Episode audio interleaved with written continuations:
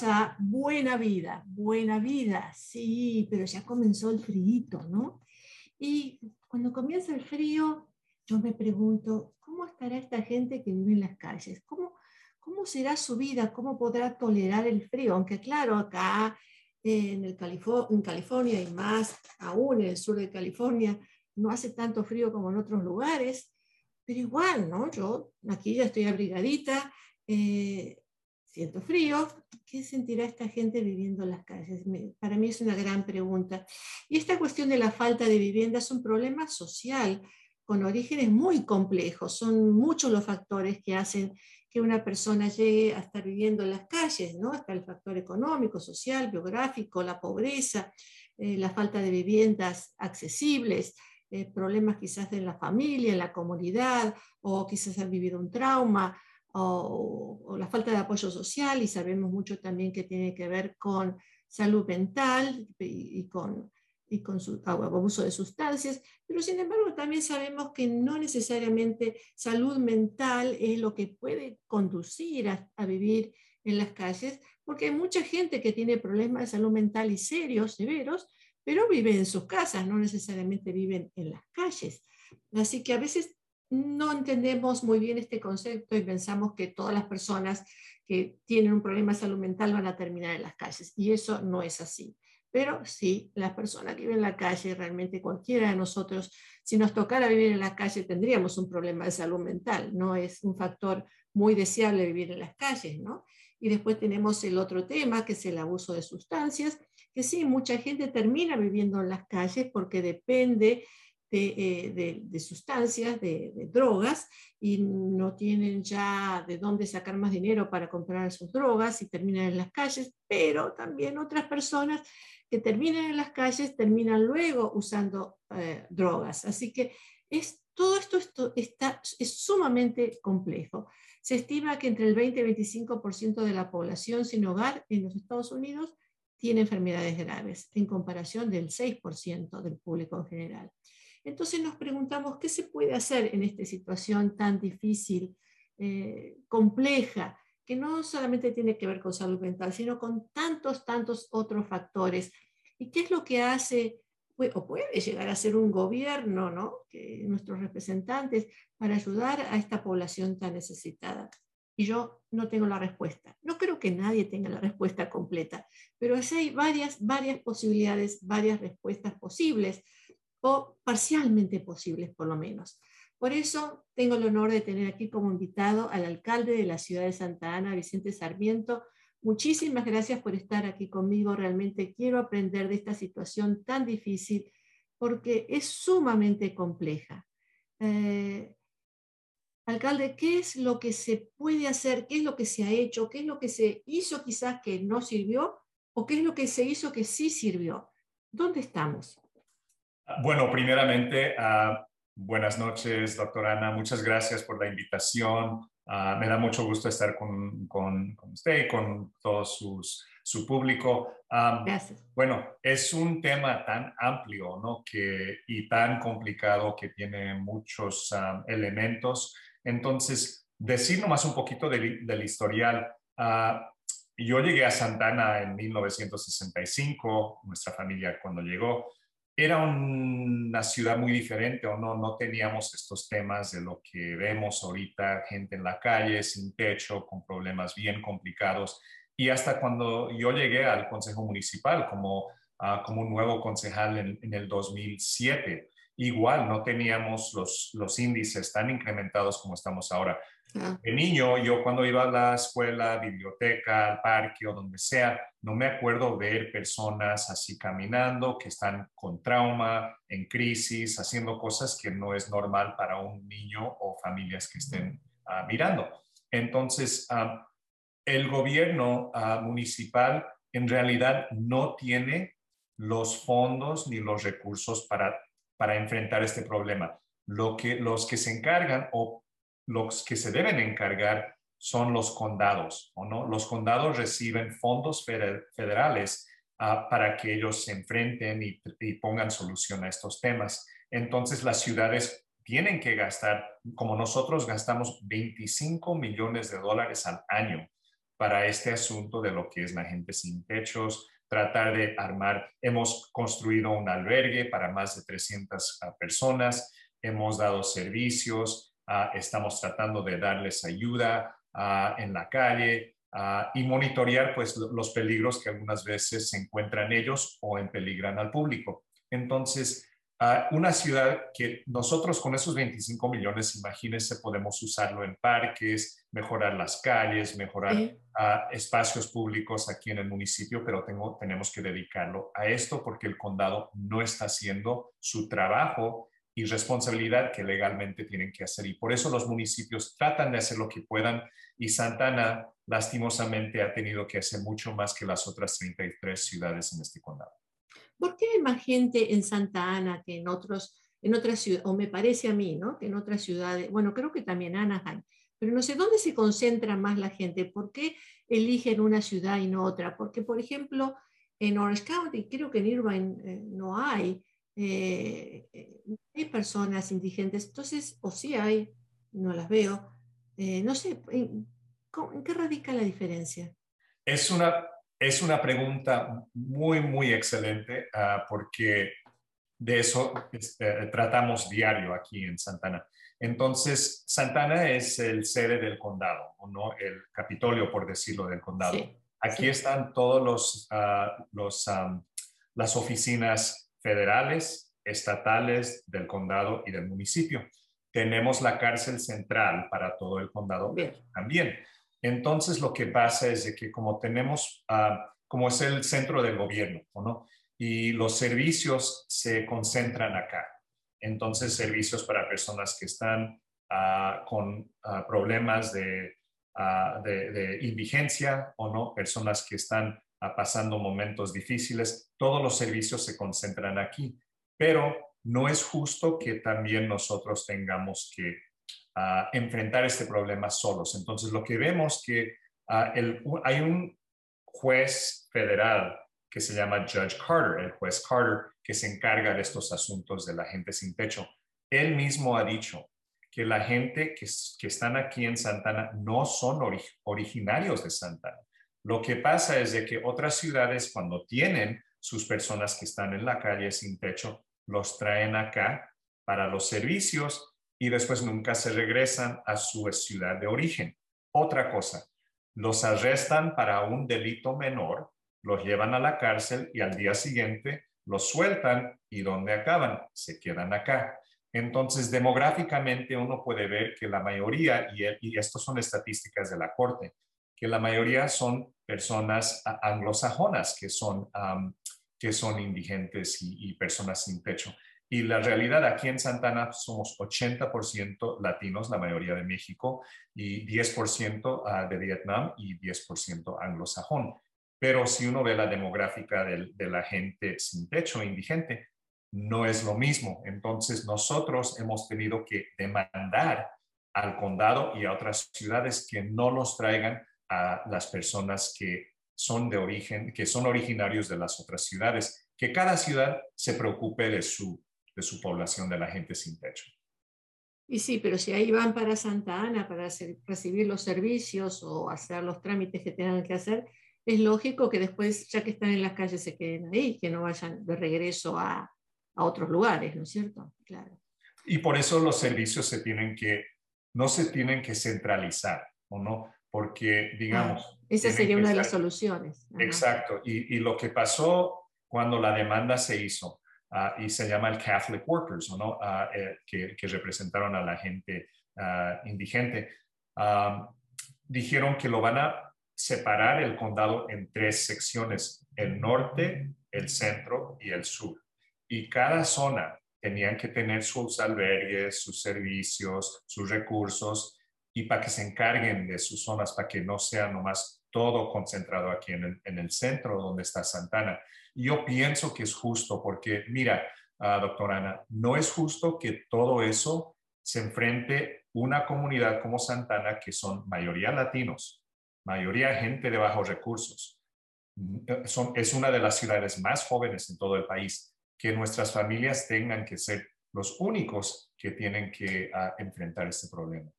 Bueno, entonces ahí hablaríamos acerca de una distribución más justa, pero de todas maneras no resuelve el problema de la indigencia, ¿no es cierto? ¿Cuál ha sido el impacto de la pandemia en la indigencia, en la gente sin techo? Lo malo es de que la, pandemia nos complicó más porque te acuerdas que cuando ah, se empezó, se declaró el estado de emergencia, ¿no? De parte del Estado y del, gobierno federal. Todo el mundo. Todo el mundo, ¿no? Entonces, los albergues, para que todos estén distanciados, la capacidad fue de 100% a 50% o menos, ¿o no? Entonces, no habían suficientes camas, tenían que salir todos a la calle porque ya no podían estar concentrados en los albergues como estaba antes de la pandemia. Entonces, ya estamos regresando a los niveles y que todos puedan estar un poco más acercados, pero durante la pandemia a todos tuvieron que sacarlos, ¿o no? Y, ellos estaban. Entonces, ¿dónde se fueron? Pues se quedaron donde están concentrados los albergues. El albergue ah, del condado es aquí en Santana, porque nosotros dijimos, bueno, vamos a ayudar, vamos a poner de nuestra parte y, ser la ciudad donde, donde se, va a concentrar, se va a poner el albergue de ellos. Aparte de eso, nosotros construimos un albergue para la ciudad para que tengamos suficientes espacios donde vayan.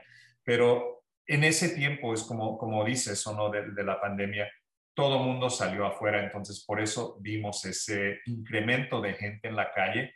Y como empezaste tu show cuando hablaste, cuando uno ya está en la calle, ya se aprovechan los demás para venderles lo que sea, una droga, otra sustancia, algo para que les quite el dolor o salgan de crisis de un momento y están en un momento tan precarios pues que caen pues ah, caen a eso, ¿no? Y eso vemos que es un ciclo que ya se empieza y lastimosamente una persona que tal vez está en la calle por primera vez porque no puede pagar su renta o tiene un Ah, pierde su trabajo o algún, algún crisis, se incrementa más cuando están allá afuera porque los demás se aprovechan de esas personas que no tienen servicios. Es muy lamentable. Ahora, yo estaba leyendo estadísticas de Los Ángeles que parece que la cantidad de gente indigente ha disminuido. ¿Es, es así? Uh, ¿En Orange County es así? Bueno, Dicen, los índices pueden decir muchas cosas, se pueden manipular. Por eso pregunto, ¿es así? ¿Será así? No, no creo, porque hoy día salió un artículo de una entrevista con el gobernador Newsom que ah, está muy molesto, ¿o no? Y, y, dijo que está muy molesto porque hemos invertido millones de dólares en este asunto, ¿no? Y dice que no han visto los niveles caer suficiente. Creo que ahorita el, artículo dijo que más, más o menos 2%, que no es nada, ¿no? Es muy poco, es algo que con todo lo que se ha invertido, el resultado no está ahí. Entonces, él dijo, bueno, ¿qué está pasando? ¿Qué estamos haciendo? Pero lo que, como yo lo veo, yo veo con la situación de Santana, mi ciudad, ¿no? Donde yo me encargo. Estamos, ponemos el albergue del condado aquí. Armamos y construimos otro albergue de la ciudad cosa que entre los dos como son, somos, son como 700 camas, ¿no? Para mujeres, familias, hombres solteros, pueden traer sus mascotas, todo, digamos, es una cosa muy amplia. Pero ahora cuando se les va a, ofrecer el servicio y la cama y el, espacio a la persona indigente y sin techo, lo, lo rechazan. ¿O no? Entonces es algo que nosotros también vemos que estamos haciendo todo lo posible y, no es justo también que después de hacer todo eso, otras ciudades traigan pues sus problemas a nosotros, ¿o no? Porque ellos lo resuelven de una manera, los llevan a Santana y dicen, bueno, ya no es problema de nosotros, es problema de ellos. ¿Y por qué será que la gente rechaza tener un techo? Eh, ¿Por qué será? Yo he trabajado, en mi mente tengo dos casos, ¿no es cierto? En mi mente. Uno, los dos hombres. Uno, un hombre que, eh, que era alcohólico y vivía en las calles y costó muchísimo para que pudiera llegar a ese albergue y, le ofrecieron después trabajo y, empezó a estar bien y luego volvió a tomar, volvió a, a, estar ebrio y se fue y se retiró. Creo, creo que en ese caso era porque no le permitían que tomara y la adicción lo llevó a tomar, tuvo que salirse y volverse a las calles. El otro que me estoy acordando en este momento, eh, es así que tengo en mi mente, ¿no? Era eh, este hombre joven, eh, que la madre desesperada decía es que mi hijo está en las calles, no estaba en gangas, no estaba en pandillas, que este, y no estaba ni alcohol ni en drogas, no. Eh, de padres con una buena educación y este muchacho no quería, no quería irse a vivir a ningún lugar, no quería tomar responsabilidad de pagar por una renta, de, tener que pagar cuentas, se sentía incapaz de confrontar eh, las responsabilidades de un adulto, ¿no? O sea que era un problema más emocional que este muchacho traía. Eh, digo en pasado porque finalmente después de muchísimos años eh, ya, ya está más encaminado, pero me acuerdo yo que llamé a una trabajadora social y, y la, esto era en Los Ángeles, y la trabajadora social dijo, sí, sí, lo voy a ayudar, pero nunca lo ayudó. O sea, el muchacho vivía en la calle y la trabajadora social no tenía una dirección. ¿Cómo va a tener una dirección si está sin, sin, techo, no? Vivía en el auto, por suerte tenía un auto. Este, la trabajadora social nunca pudo llegar. Yo creo que hay a veces una falta de comunicación quizás entre algunos programas y, realmente el poder rendir el servicio bajo la necesidad específica de cada uno, porque, eh, alcalde, estas personas todas tienen diferentes necesidades. Uno es por adicciones, otro es por enfermedad mental, otro es porque se quedó sin trabajo simplemente y no tiene dónde ir, el otro es por, por violencia doméstica, ¿no? Mujeres que se van a la calle porque prefieren vivir en la calle y no el tormento de vivir con su persona amada. A otras personas, eh, eh, me estoy acordando de otra persona ahora, son todos casos que tengo ¿no? en mi memoria. Esta es una persona que se superó muchísimo, ¿no? Pero como era gay, su mamá la corrió de la casa, entonces tenía 15 años, se fue a vivir a la calle, en la calle, por supuesto, la violaron, usó drogas, hizo todo lo que tenía que hacer para poder subsistir y, sobrevivió, porque realmente eso es sobrevivir, sobrevivió. Ella dijo de que no quería ir a un, como no estaba documentada en el país, ese es otro problema, ¿no? Como no estaba documentada en el país, ella no quería pedir servicios porque tenía miedo que al pedir servicios le dieran el, regreso a México. Entonces, de a poquito, porque realmente una fuerza increíble, lo que ella hizo es que siguió yendo a la escuela, se iba a edificios de oficinas, se iba a la terraza y ahí dormía en las terrazas de los edificios, que nadie la encontraba ahí, una cosa increíble, unos relatos increíbles de esta mujer que luego llegó a tener su másters. Increíble. Pero esos casos son mínimos, porque ella misma cuenta que si bien ella sobrevivió todo eso, muchos de sus amigos pues murieron en el camino o los mataron en el camino, ¿no? Que es lo más probable que pueda pasar en un joven. Eh, entonces, eh, mi punto es este que son tantas las diversidades, las diferentes necesidades de cada persona, que el crear eh, programas uh, universales no va a llegar a, a, todos, ¿no? Y, eso es lo difícil de este asunto, ¿no? Que es, es, es lo complicado que no hay como una solución porque los problemas son tan diferentes para cada, persona y tal vez una persona puede tener múltiples problemas o no. Ah, entonces, lo que yo veo es de que lastimosamente el gobierno, eh, especialmente del condado, no está estudiando esto bien y tiene diferentes maneras de, resolverlo. Lo que, lo que nosotros vimos en las ciudades de que antes cuando habían personas así caminando o durmiendo así en las vías públicas, mandábamos a nuestros policías y ellos los arrestaban, los llevaban a la cárcel y al día siguiente estaban afuera. Entonces eso no funcionaba porque los oficiales, las autoridades, los policías no están entrenados para este tipo de problema como está. Y, además no soluciona el problema tampoco. No lo solucionan y, no, y, y algunas veces lo hacen peor o no lo complican más porque en vez de que ellos estén dedicándose a, situaciones mucho más peligrosas, asuntos así de, crímenes en actual, ah, están aquí llevando a una persona para que al día siguiente se salga.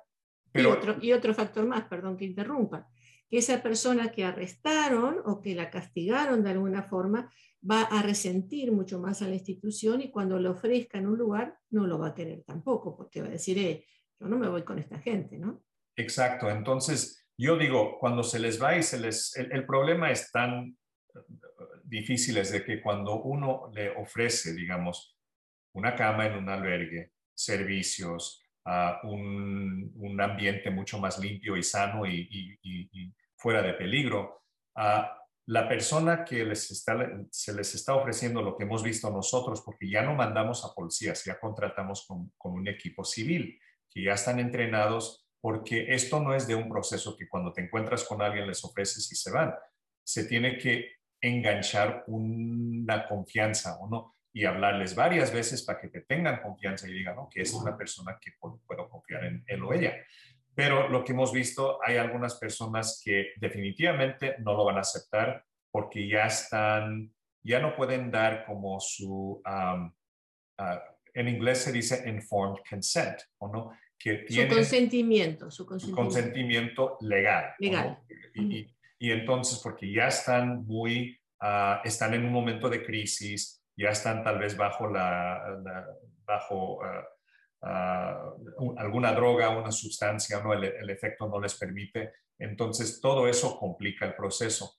Ah, lo que nosotros vemos es de que tiene que haber una manera que se les dé el servicio y puedan recibirlo, pero lo que antes hacían es, lo recogían nomás a todos y ponían en una institución y eso pasaba pues en los 40 y 50 o no, era como un inventario, nomás agarraban cualquier persona que estaba en la calle, los metían y decían, bueno, están mal, están locos o lo que sea y los ponen.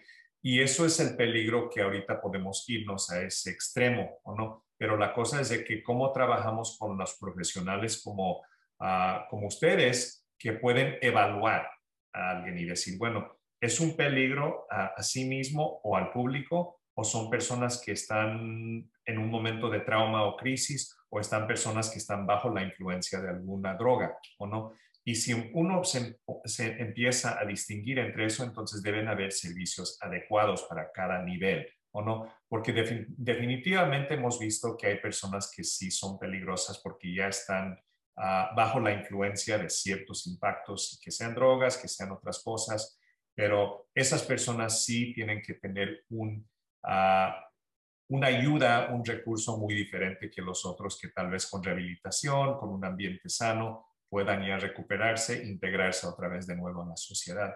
Pero eso toma tiempo, paciencia, recursos y, y, no tanto a los policías ni personas así de que te van a arrestar y detener, porque esos no te ayudan. Tienen que ser personas profesionales y capaces estudiar y evaluar a esas personas.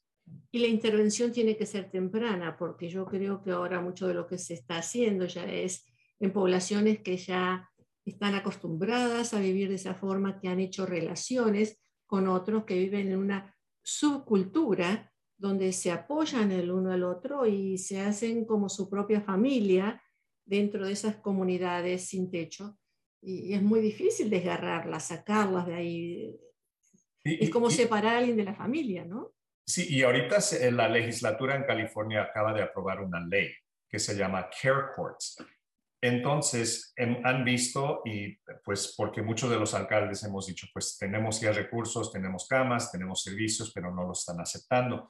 Y han visto el problema que la persona no puede dar su consentimiento legal. Es un poco controversial, pero ya los oficiales, los, el condado, va a poder distinguir y decir, bueno, esta persona está muy, muy peligrosa, no sabe cómo dar su consentimiento legal, están muy mal.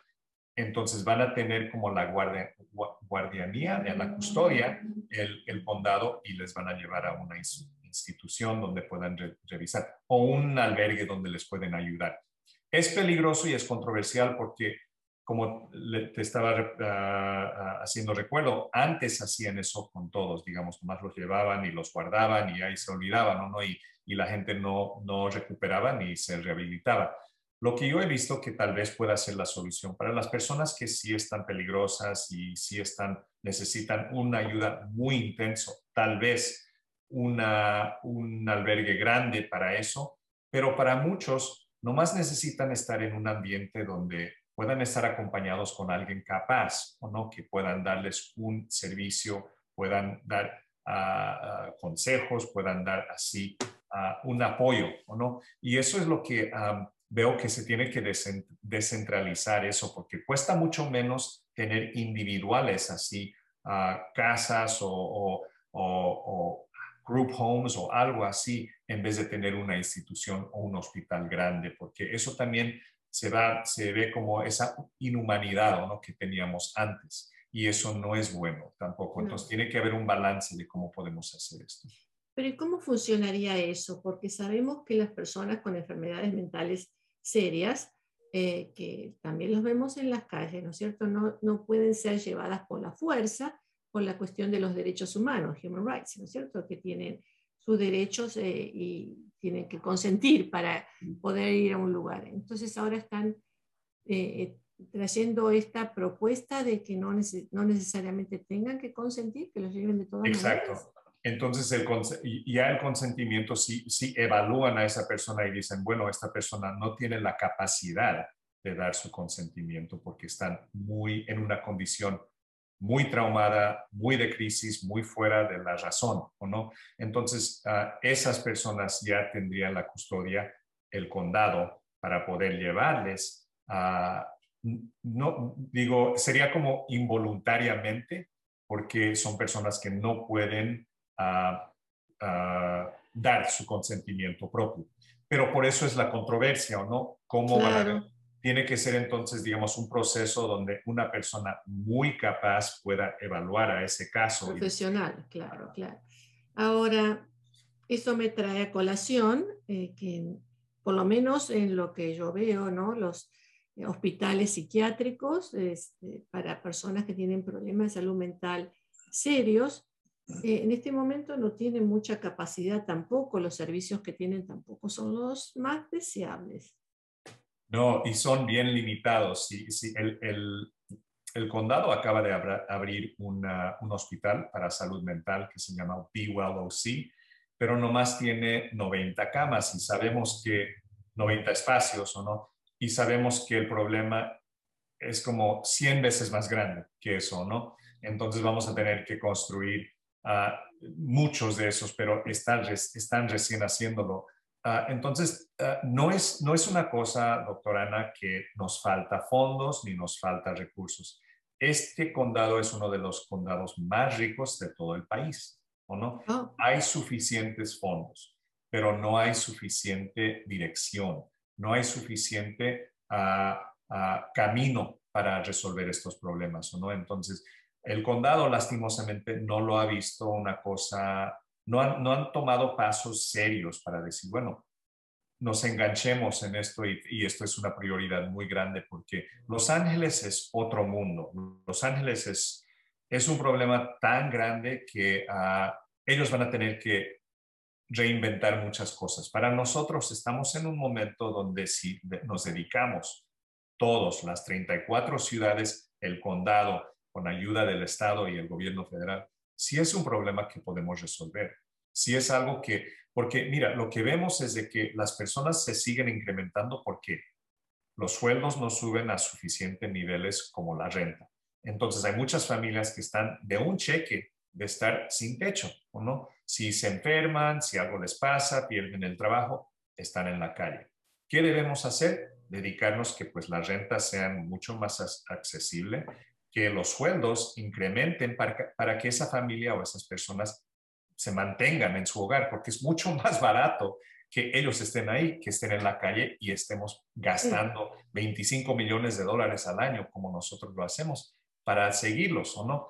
Y eso entonces no es inteligente. Yo digo, pues lo que debemos hacer es tratar de mantener a las personas que ya están ah, trabajando en sus hogares, que no estén desalojados, que no estén sin trabajo ni, oportunidades y recursos. Ahora, imaginémonos que tenemos todos esos hospitales para toda esta gente que lo necesita. Van a llegar de otros lugares también. en este círculo vicioso, ¿no es cierto? De que, ok, vamos a dar todo esto magnífico, entonces llegan otra gente de afuera, no de otros condados solamente, sino de otros estados también. Es, lo malo porque, como se dice, el, problema en inglés es magnet, en español es el imán, ¿no? Porque si tenemos un sistema tan bueno, pues todo el mundo va a venir y nuestro clima no nos ayuda, ¿no? Porque está... O, sí nos ayuda. Nos ayuda a nosotros y nos ayuda a, traer... A traer más gente, claro. Pero e, es, es un Vivimos en un lugar muy privilegiado. Exacto. Ese, e, eso es parte del problema, pero lo que yo veo que lo que nos puede ayudar es mantener las familias en sus hogares, ¿no? Si, tenemos gente trabajadora, si tenemos gente que ya están luchando, ¿por qué no mantenerlos en sus casas y no incrementar las personas que puedan estar o no en peligro y afuera en las calles? Y eso es donde yo veo que la injusticia de lo que se incrementa la renta y el sueldo no incrementa al mismo tiempo vamos a tener otra crisis y se va a seguir esto complicando más de lo que ya está complicado. Y más aún ahora con la inflación que todos conocemos de Latinoamérica, ahora la estamos viendo aquí, eh, pues hace que la situación esté más difícil. Bueno, sabes, yo, estudié economía, eh, eh, de eso ah, saqué mi bachillerato en eso. Esto es, un, es, un, es una inflación ah, artificial la verdad, porque todo pasó porque se inyectó muchos fondos durante la pandemia, ¿o no? Y te acuerdas que habían estímulos del gobierno federal, del estado, de la ciudad, del condado. A los cuales yo les agradezco muchísimo, ¿eh? y no, y, era necesario, pero, lo que, porque, pero lo que muchos no entendían, que iba a haber una consecuencia. Era algo inevitable, porque sabíamos que con todos esos fondos, pues iban a incrementar los gastos, y saliendo de una pandemia, pues todo el transporte, los puertos ah, se iban a congestionar, ¿no? Porque no había suficiente personal, no estaban trabajando los equipos como debían y todo nuestro sistema de distribución no estaba bien. Entonces, yo lo esperaba esto. Esto no era algo de, nuevo ni de sorpresa. Sabía que iba a ser. Por eso va a ser una recesión a causa de todos estos ah, fondos llegando de un tiempo y artificialmente pero no va a ser algo prolongado tampoco, ¿no? Porque es, no está hecho, no es como lo que pasó en el 2008, que era a causa de lo que la gente estaba vendiendo a los mortgages, ¿o no? Ilegalmente, ¿o no? Y es muy distinto este, este, esta época. Ahora, usted mencionó varias veces del condado, que el condado no está haciendo su trabajo como lo tendría que hacer. ¿Qué es lo que podemos esperar entonces del condado? ¿Va a haber cambios? ¿Qué, qué, qué es lo que va a ocurrir? Porque no podemos seguir diciendo el condado tiene la culpa y el condado, y ahí nos quedamos, ¿no? ¿A dónde vamos con todo esto?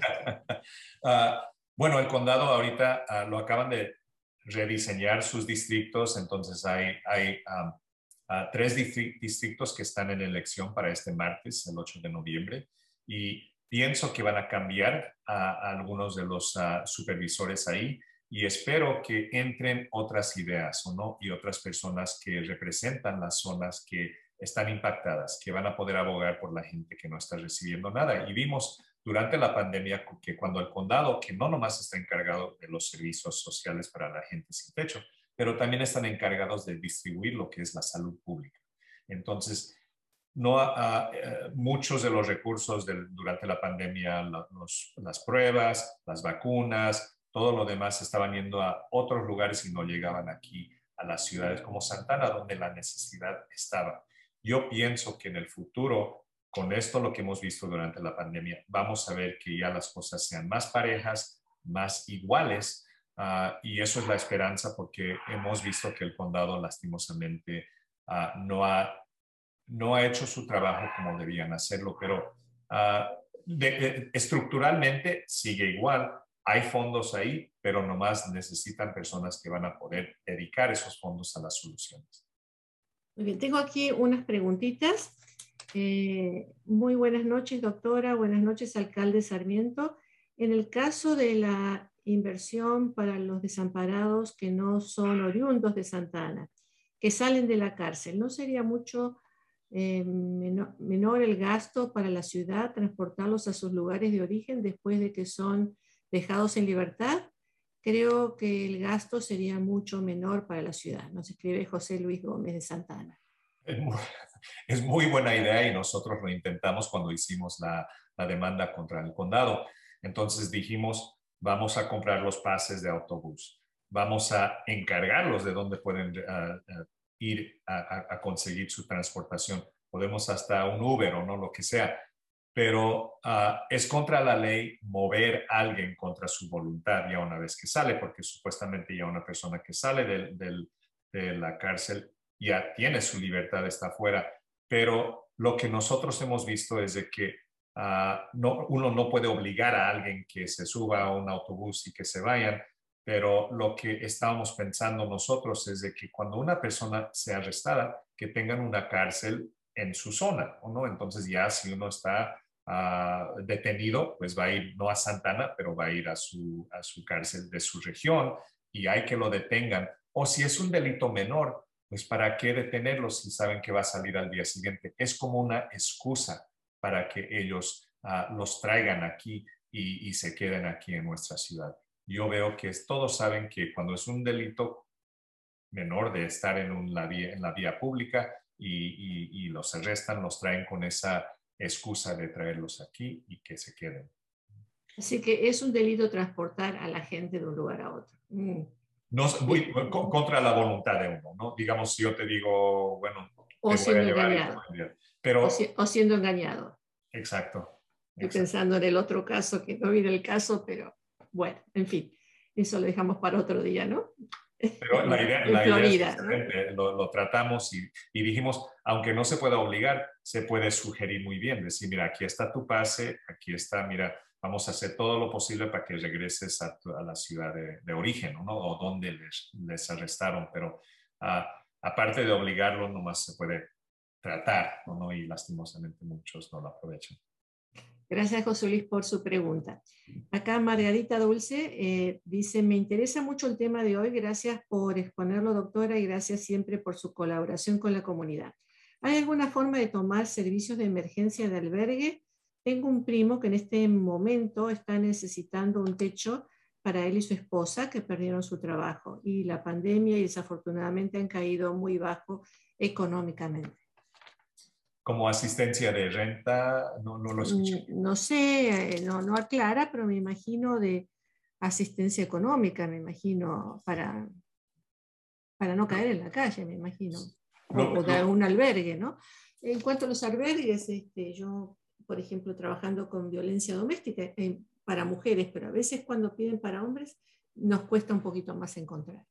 Sí, lo que sí tenemos el albergue de la ciudad esta tiene secciones, entonces lo bueno que hay sección como para familias, ¿no? Con, con hijos, para que no estén mezclados con los hombres solteros o las mujeres solteras. Entonces, uh, sí, ese albergue es para la gente que radica y son de Santana o no, que ha vivido acá y por alguna razón ya no tienen techo, pueden ir ahí. El condado también reservó y apartó como 150 espacios para los residentes de Santana, porque está su albergue aquí en la ciudad. Ah, lo mismo, ¿no? Tratan de separar, digamos, si son familias, mantenerlos en los espacios ahí para ellos. Entonces, eso hay y eso no es difícil, eso es de, comunicarse con la ciudad, la ciudad les puede, les puede arreglar esa, o, ayudarles con, con, esa situación donde puedan ir. Ah, pero, ah, pero digamos, un apartamento ahorita o asistencia de renta. Durante la pandemia nosotros dedicamos 35 millones de dólares para asistencia de renta a las personas que estaban sufriendo, ¿no? que no tenían trabajo, que no tenían ingresos. Entonces eso, eso ya se acabó y el estado de emergencia acerca de eso también se terminó. Lo que sí hicimos nosotros es somos, somos la única ciudad que aprobamos algo que se llama el control de renta. Entonces, todas las otras ciudades en el condado pueden subir su renta hasta 10%. ¿no? Nosotros hemos puesto una capa que no se, se puede subir la renta, pero no más de 3%. Y eso es algo que ha dado mucha tranquilidad a nuestra gente porque estaban siendo desalojados, amenazados, sacados y todo eso. Y entonces ellos empezaban a estar pues en la calle. Y ahora, pues 3% es algo razonable. Ah, yo sé que es difícil para los dueños de propiedades, pero hemos visto también que las propiedades se han apreciado mucho, lastimosamente, bueno para los dueños, malo para los inquilinos, ¿o no? Pero hemos visto que Ah, otras ciudades están subiendo su renta ah, muy excesivamente y es algo que para nosotros en Santana tenemos el índice, unos índices muy bajos de ingresos para la gente, mucha gente viviendo bajo el nivel de la pobreza. Deben de haber muchos eh, resultados positivos de todo lo que se ha hecho, ¿no? ¿Hay alguno en particular que nos quisiera compartir? Porque, claro, podemos hablar todo lo difícil, todas aquellas personas que todavía siguen sufriendo, pero tiene que haber muchos que han sido buenas noticias. No, hay muchas cosas buenas. Hemos podido invertir fondos que hemos recibido del gobierno federal en nuevos parques. Hay mucha construcción en Santana. Yo sé que les no les gusta a mucha gente, pero quiere decir que estamos invirtiendo en nuestra ciudad. Estamos poniendo lo que es el Internet, broadband, porque vimos durante la pandemia muchas casas no tenían acceso al Internet. Todo eso estamos armando. Estamos construyendo una ciudad del futuro. Eso es lo que les puedo decir. Estamos construyendo una tranvía. Estamos construyendo nuevas calles más amplias, nuevos parques. Ah, ahorita, lo que a mí me da mucho gusto, que yo me voy ah, ya en un mes, ah, más o menos, pero estoy dejando la ciudad con un exceso de fondos de 40 millones de dólares. Otra cosa, que vamos a tener reservas a más de 70 millones de dólares. Cuando yo lo encontré, la ciudad estaba en una situación muy precaria, pero apartamos los fondos que recibimos, lo tenemos si una emergencia que sabemos que va a llegar un día, va a tener el próximo alcalde o el que sigue eh, o la que sigue, por lo menos de dónde o no a poder ayudarse. Y eso para mí me da mucho gusto porque nosotros ahora, Santana, estamos considerados una de las mejores ciudades manejadas en todo el estado. Entonces, ah, hemos tratado de, vemos lo que está pasando en Los Ángeles, me da mucha lástima, lo que pasó en Anaheim, donde se tuvo que renunciar el alcalde de ahí porque estaba en, en asuntos malos, ¿no? Y lo que está pasando en Westminster, que parece que van a tener que archivar una petición de bancarrota.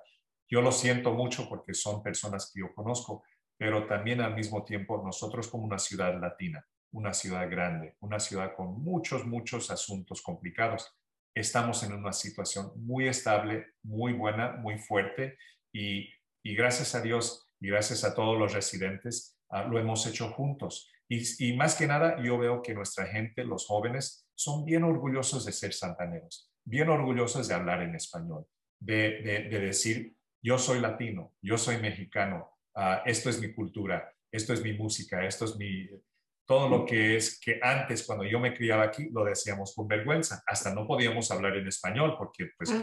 pensábamos que nos iban a discriminar o ah, teníamos pues un, como un complejo. Ahora no lo veo eso. Yo lo veo que tenemos murales describiendo nuestro arte, nuestra historia y, ah, y es algo bello. Para mí es algo que yo me encanta, ¿no? Es algo que yo me voy con una sonrisa.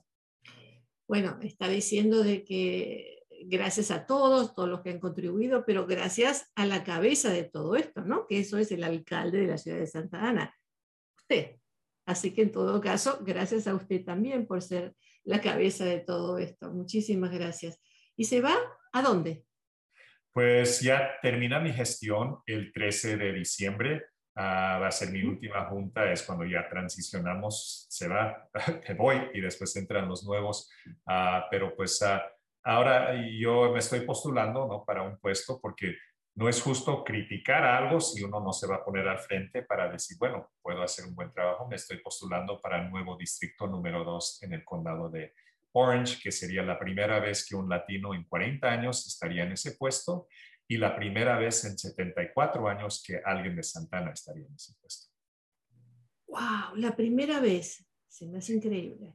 Sí, increíble, ¿o no? Yo también se me hace increíble. Bueno, esperemos de que tenga usted el mayor de los éxitos con, esta propuesta, después de este desempeño que ha hecho, de todos estos logros que ha conseguido para la ciudad de Santana. Me parece que eh, va a ser maravilloso que pueda desempeñarse en ese cargo eh, de supervisor en el condado de Orange County, en el distrito 2, ¿cierto? Distrito número 2 que va, a ser que va a ser todavía todo Santana, partes de Anaheim, partes de uh, la ciudad de Orange, de Tustin y un poquito de Garden Grove, pero toda la ciudad de Santana está dentro de eso. Entonces voy a tener el gusto de todavía estar aquí presente.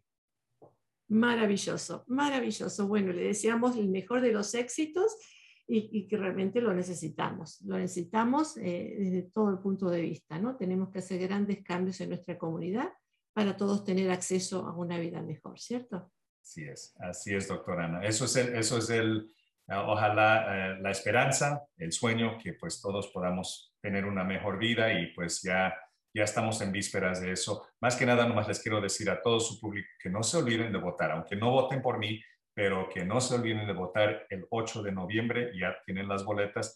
Lastimosamente en la primaria, tres de cuatro personas elegibles no votaron, un 25% nomás votaron y eso para los latinos es algo tan triste, me da mucha pena porque quiere decir que otras personas están decidiendo por nosotros.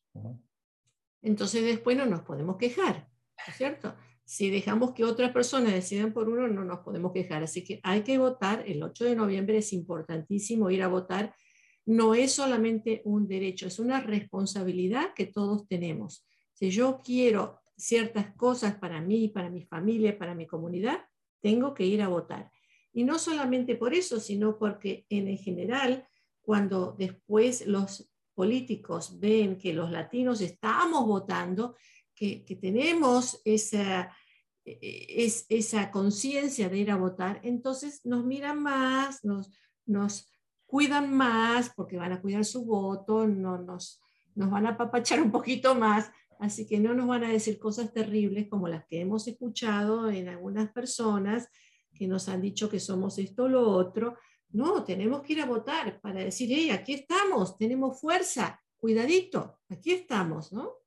Así es. Y un día vamos a despertar de todo esto y decir, bueno, tenemos una potencia increíble que nunca lo hemos ejercido. Y eso es el sueño, ¿no? Que, que despertemos un día y vamos a decir, bueno, todos vamos a votar. Y como dices, ahí sí nos van a respetar, ahí sí nos van a tomar en cuenta. Y cuando todo esto de la educación, la salud pública, la seguridad pública, nos van a tomar en cuenta lo que somos, que somos personas trabajadoras que venimos aquí para, para, para ayudar el país, para ayudar nuestras ciudades. Y eso es algo que nos hace falta mucho. Por eso mi gran apoyo para usted en esta campaña que está haciendo, porque necesitamos latinos en nuestro gobierno y en este caso dentro del condado de Orange. Ay, gracias, doctora Ana. Pues ahí les vamos a tener a tanto y esperamos que todos salgan a votar antes del 8 de Espero que sí. Muchísimas gracias por estar aquí con todos nosotros y a todos ustedes. Buena vida. Gracias. Hasta luego.